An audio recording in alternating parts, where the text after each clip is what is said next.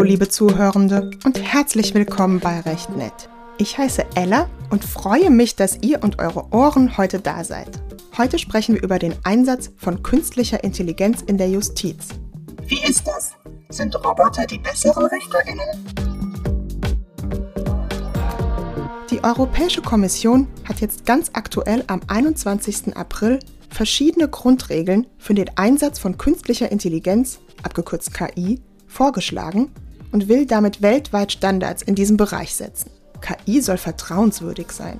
So das Ziel der Grundregeln. Laut der Exekutiv-Vizepräsidentin der Europäischen Kommission, Margarete Vestager, will Brüssel keineswegs Fortschritt und Innovation im Weg stehen und die neuen Vorschriften sollen auch nur dann eingreifen, wenn Sicherheit und Grundrechte der Bürgerinnen auf dem Spiel stehen.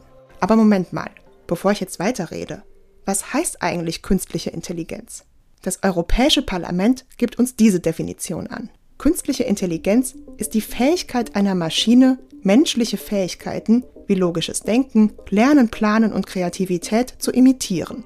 KI ermöglicht es technischen Systemen, ihre Umwelt wahrzunehmen, mit dem Wahrgenommenen umzugehen und Probleme zu lösen, um ein bestimmtes Ziel zu erreichen. Der Computer empfängt also Daten, verarbeitet sie und reagiert dann darauf. KI-Systeme können außerdem ihr Handeln anpassen, indem sie aus früheren Aktionen lernen. Ja, ich gebe es zu, es hört sich alles etwas abstrakt an. Ich glaube, der Kern künstlicher Intelligenz ist vor allem ihre Lernfähigkeit und sozusagen Selbstständigkeit. Die Vorschriften der Europäischen Kommission zum Einsatz von künstlicher Intelligenz folgen einem sogenannten risikobasierten Ansatz. Das heißt, dass das Risiko eines Einsatzes von künstlicher Intelligenz je nach Gebiet bewertet wird. Dabei gibt es vier verschiedene Stufen, die von einem minimalen Risiko eines Einsatzes von KI bis zu einem unannehmbaren Risiko gehen, und hier ist der Einsatz zum Beispiel schlicht und einfach verboten. Was uns jetzt aber interessiert. Es gibt einen Anhang 3 der Kommission zu ihren Vorschlägen, der aufzählt, welche Bereiche unter hohes Risiko fallen.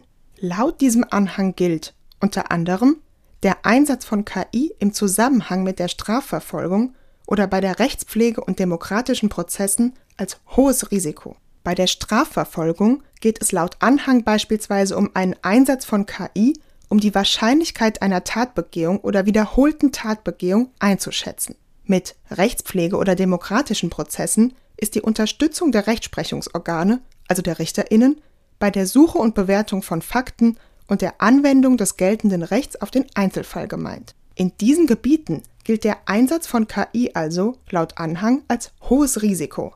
Das bedeutet, dass die europäischen Länder in Zukunft strenge Vorgaben erfüllen müssen, bevor die KI-Systeme auf den Markt gebracht werden dürfen und in diesem Bereich angewendet werden können. Beispielsweise ist eine hohe Qualität der Datensätze erforderlich, die in das System eingespeist werden, um Risiken und diskriminierende Ergebnisse so gering wie möglich zu halten – oder auch eine angemessene menschliche Aufsicht. Was das jetzt genau bedeutet, werden denn die Länder bestimmen müssen. Die Einschätzung der Europäischen Kommission, der Einsatz von KI sei in diesem Bereich ein hohes Risiko, scheint natürlich nicht ganz abwegig. Maschinen und Algorithmen eine rechtliche Einschätzung zu überlassen, die über die Zukunft eines Menschen entscheiden kann, erzeugt oft erst einmal Ablehnung oder zumindest Skepsis. Oder ist das vielleicht nur die Arroganz des Menschen, der denkt, er allein habe die Fähigkeit zur Gerechtigkeit.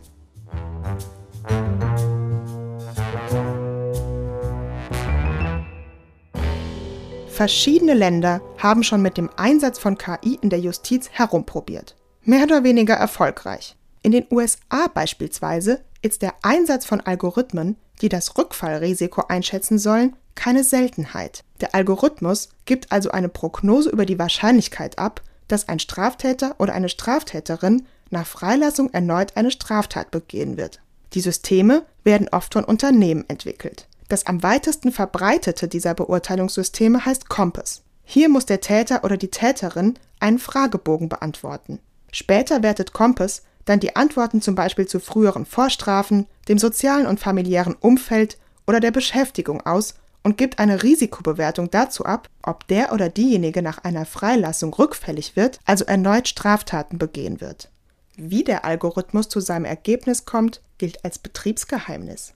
Außerdem hat die unabhängige Non-Profit-Organisation für investigativen Journalismus ProPublica im Jahr 2016 das Ergebnis einer ihrer Recherchen zum Kompass-System veröffentlicht, wobei sie überprüfte, wie oft die Prognosen des Systems tatsächlich zutrafen. Herauskam, unter anderen Vorwürfen, dass der Algorithmus rassistisch ist. Die Art der Fehlerdiagnosen zwischen schwarzen und weißen Menschen unterschied sich deutlich. Der Anteil schwarzer Menschen, deren Rückfallrisiko als hoch eingeschätzt wurde, die aber tatsächlich nicht rückfällig wurden, den sogenannten Falschpositiven, war doppelt so hoch wie bei weißen Menschen. Und andersherum, bei weißen Menschen wurde öfter als bei schwarzen Menschen fälschlicherweise ein niedriges Risiko für einen Rückfall angegeben, der dann aber tatsächlich begangen wurde, die sogenannten Falschnegativen. Hier kommt dann wahrscheinlich doch wieder der Mensch hinter dem Algorithmus zum Vorschein, der die Maschine nicht nur mit Daten, sondern auch mit seinen Vorurteilen füttert. Vorreiter im Einsatz der künstlichen Intelligenz im Bereich der Justiz ist Estland. Hier wird sogar getestet, der künstlichen Intelligenz direkte Entscheidungsgewalt zu geben. Sie soll über Fälle unter 7000 Euro Streitwert entscheiden können. Das Urteil ist dann rechtlich bindend, kann aber bei einem menschlichen Richter oder einer menschlichen Richterin angefochten werden. Das Ziel ist es, den Rückstau an alten Fällen abzuarbeiten.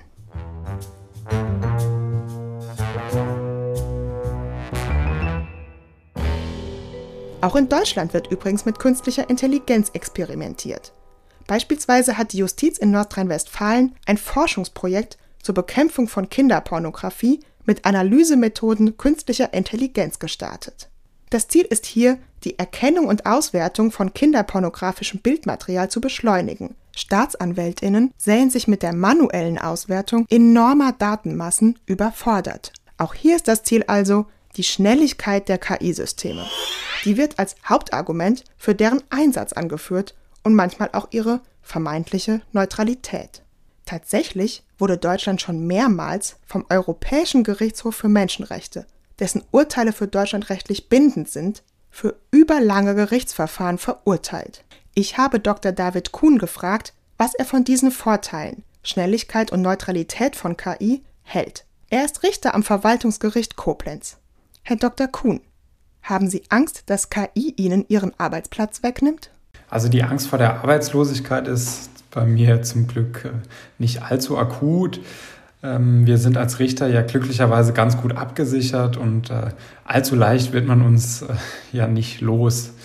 Ähm, also Spaß beiseite. Äh, die Tatsache, dass man nicht einfach ohne weiteres entlassen werden kann, das hört sich jetzt natürlich auf den ersten Blick nach einem großen Privileg an, hat allerdings auch seinen guten Grund, nämlich die richterliche Unabhängigkeit. Das möchte ich an dieser Stelle vielleicht ganz kurz ausführen, weil es wichtig ist für die beiden genannten Vorteile von künstlicher Intelligenz, also äh, Neutralität und Schnelligkeit. Was meint richterliche Unabhängigkeit nun? Das meint zunächst einmal, dass man als Richter frei von Weisungen ist und in richterlichen Angelegenheiten keinen Vorgesetzten hat. Das heißt, niemand nicht einmal der Gerichtspräsident oder der Justizminister, die Justizministerin kann einem Richter auch nur ansatzweise vorgeben, welches Urteil er fällen soll. Mit dieser Unabhängigkeit, mit dieser richterlichen Unabhängigkeit geht aber gleichzeitig eine große Verantwortung für den einzelnen Richter oder die einzelne Richterin einher. Ähm, er oder sie nimmt eine ja, völlig neutrale Rolle ein und urteilt nicht in Ansehung der Person, sondern allein in Ansehung der Sache und nach Maßstab des Gesetzes. Das alles wird ganz gut verkörpert von Justitia, der Göttin der Gerechtigkeit. Ihre Augen sind nämlich verbunden, weil sie unparteiisch ist. Warum erzähle ich jetzt all das? Weil es dem ersten genannten Vorteil von künstlicher Intelligenz, nämlich der Neutralität, schon ein wenig den Wind aus den Segeln nimmt, meine ich. Ähm, in den ganz wenigen Fällen, in denen es bei einem Richter oder einer Richterin an der gebotenen Neutralität fehlt, sei es etwa, weil er oder sie von dem Urteil selbst betroffen ist, ähm, Stichwort der Richter, der, der über eine sogenannte Dieselklage gegen VW entscheiden soll, aber selbst parallel gegen VW klagt, ähm, ja, dem fehlt irgendwo vielleicht die, nicht nur vielleicht, dem fehlt die sicherlich die gebotene Neutralität, ähm, sei es auch, weil der Richter oder die Richterin mit einem Beteiligten des Prozesses verwandt oder gut bekannt ist. Ja, in diesen Fällen sehen die Prozessordnungen schon jetzt Mittel vor, um die Neutralität zu wahren. Dann darf nämlich ein Richter in diesem konkreten Fall nicht an dem Verfahren mitwirken. Ähm, und im Übrigen, das will ich zum Thema Neutralität noch kurz einwerfen, ist künstliche Intelligenz wirklich neutraler? Oder ist es nicht vielmehr so, dass dann diejenigen einen enormen Einfluss bekommen, die die KI programmieren bzw. die entsprechenden Algorithmen entwickeln? Ich frage mich, ob nicht hier die Gefahr einer ja, unlauteren Beeinfluss, Beeinflussung im Ergebnis nicht sogar viel größer ist, weil niemand genau weiß, wer was zu verantworten hat. Wer kontrolliert denn dann den Programmierer?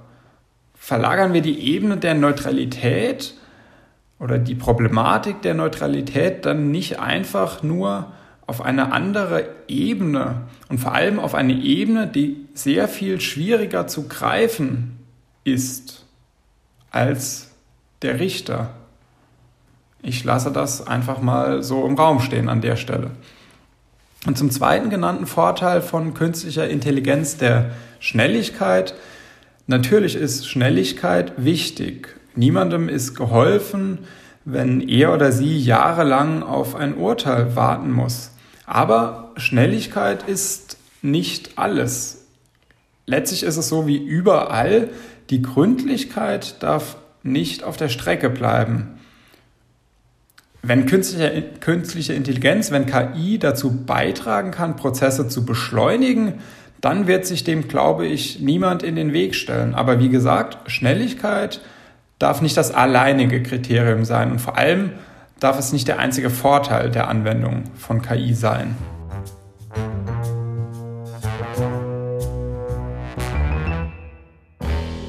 Ich habe Herrn Dr. Kuhn auch gefragt, was seiner Ansicht nach die größten Risiken eines Einsatzes von KI in der Justiz sind. Eine Gefahr von künstlicher Intelligenz habe ich eben schon genannt, nämlich die Auslagerung von Verantwortung in die Hand von Programmierern, die zum einen schwer zu greifen sind, zum anderen aber auch nicht über die erforderliche Unabhängigkeit verfügen wie Richter, die ja, wie eben gerade geschildert, über einen besonderen Schutz verfügen, der sogar von der Verfassung garantiert wird. Ein zweiter Punkt ist der, dass kein Fall ist wie der andere. Ähm, natürlich gibt es so etwas wie Massenverfahren, in denen sich ähm, hundert- oder gar tausendfach dieselbe Rechtsfrage stellt. Aber auch hier ist Vorsicht geboten. Hm, zeichnet sich Fall 579 nicht vielleicht durch eine Besonderheit aus, die im Fall 831 gerade nicht vorhanden ist. Die künstliche Intelligenz muss stets in der Lage sein, diese Besonderheiten herauszufiltern. Wenn das nicht gelingt, wenn das Herausfiltern von Besonderheiten des Einzelfalles nicht gelingt, dann fehlt es für mich an einer ausreichenden Vertrauensgrundlage für den Einsatz von künstlicher Intelligenz in der Justiz. Das führt mich zum dritten Punkt, Vertrauen. Die Justiz genießt in Deutschland meines Erachtens zu Recht ein sehr hohes Vertrauen. Das Bundesverfassungsgericht mit seinen 16 Richterinnen und Richtern ist wahrscheinlich sogar die staatliche Institution schlechthin, zu der die Menschen das höchste Vertrauen haben. Was wäre nun aber, wenn nicht mehr die Richter mit den roten Roben über Fragen der Zulässigkeit von Sterbehilfe, über den Einsatz von automatisierter Kennzeichenüberwachung, über das menschenwürdige Existenzminimum oder über den Einsatz der Bundeswehr im Ausland entscheiden würden, sondern stattdessen ein großer Computer in einem dunklen Kellerraum. würden wir damit nicht genau die Transparenz aufgeben, die für das gesellschaftliche Miteinander und für die Akzeptanz von Entscheidungen so elementar wichtig ist. Das lässt sich natürlich runterbrechen vom Großen zum Kleinen.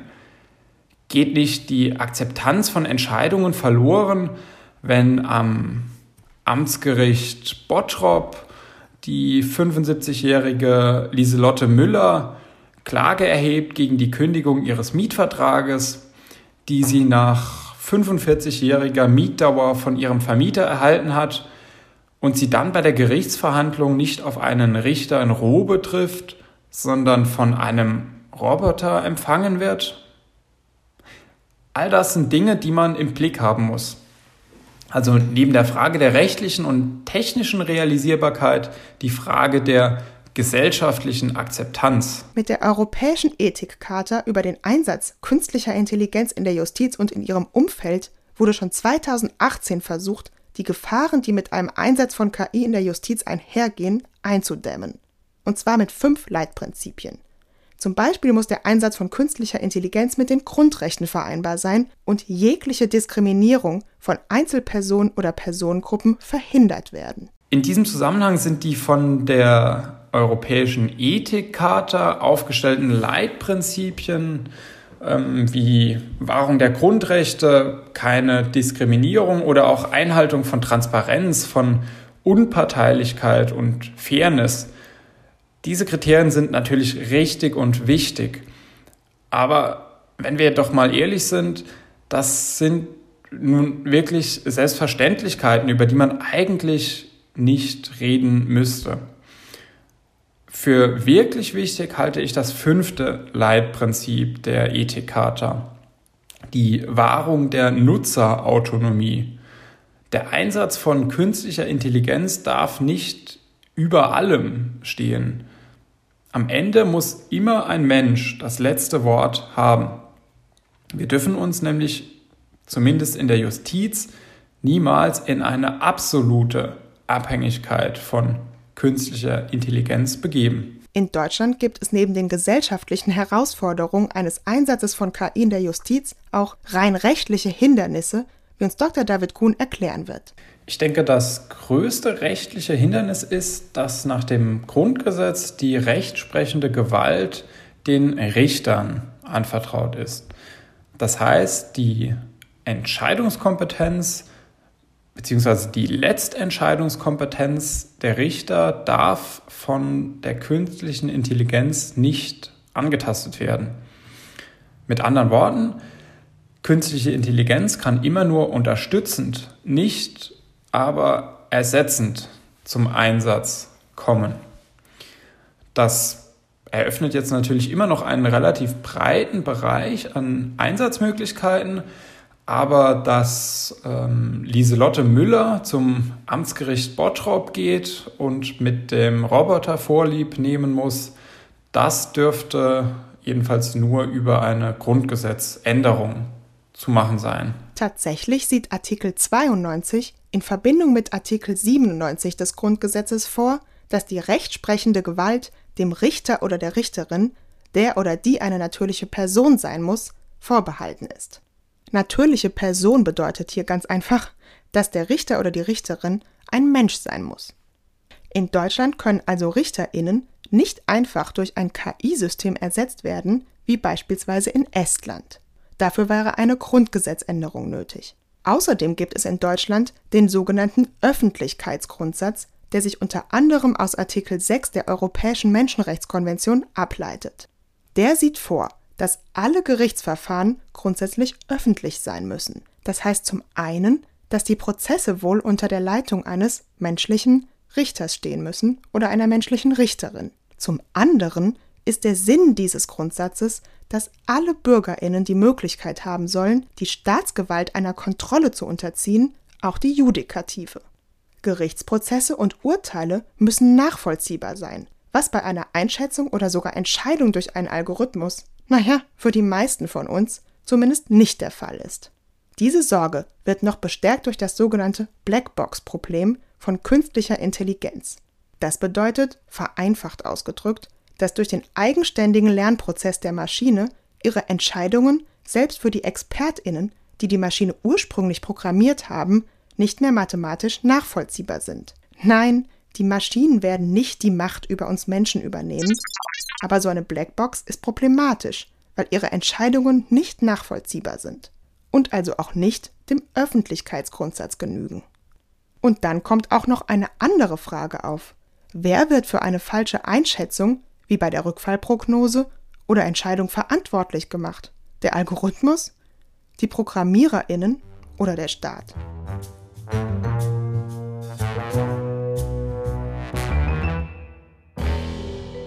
Zum Schluss kann man vielleicht auch noch sagen, vor einem Einsatz von künstlicher Intelligenz in deutschen Gerichten wären vielleicht sehr viel einfachere Schritte möglich, um Verfahren zu vereinfachen und zu beschleunigen. Beispielsweise läuft in Deutschland in der Justiz noch vieles analog.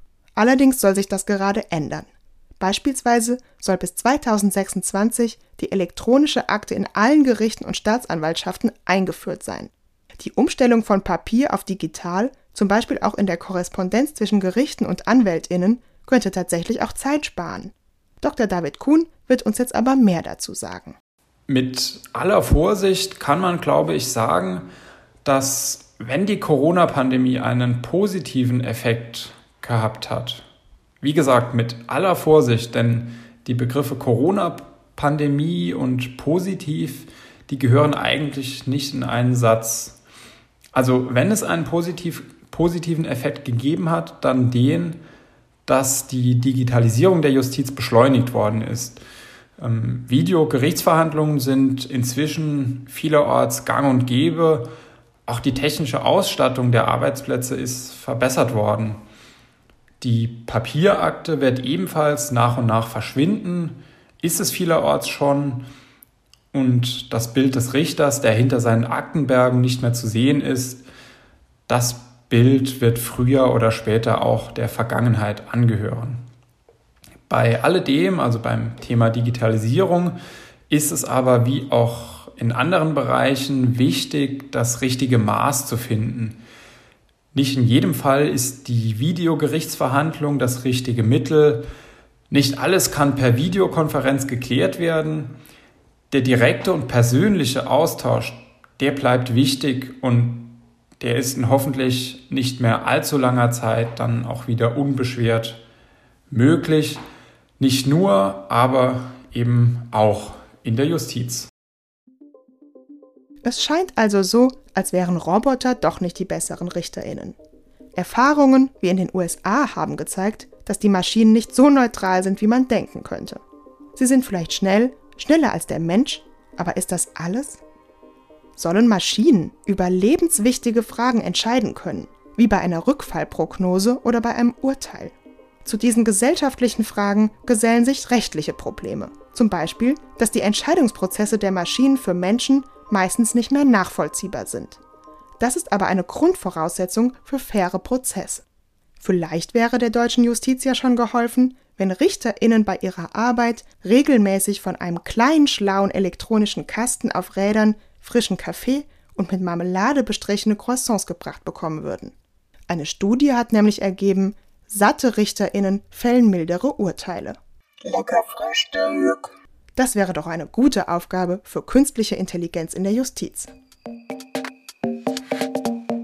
So, liebe Zuhörende, das war's für diese Folge. Ich hoffe, sie hat euch gefallen. Ich freue mich immer sehr über Rückmeldungen. Ich danke Herrn Dr. Kuhn für das Interview und euch fürs Zuhören. Bis zum nächsten Mal bei Recht Nett.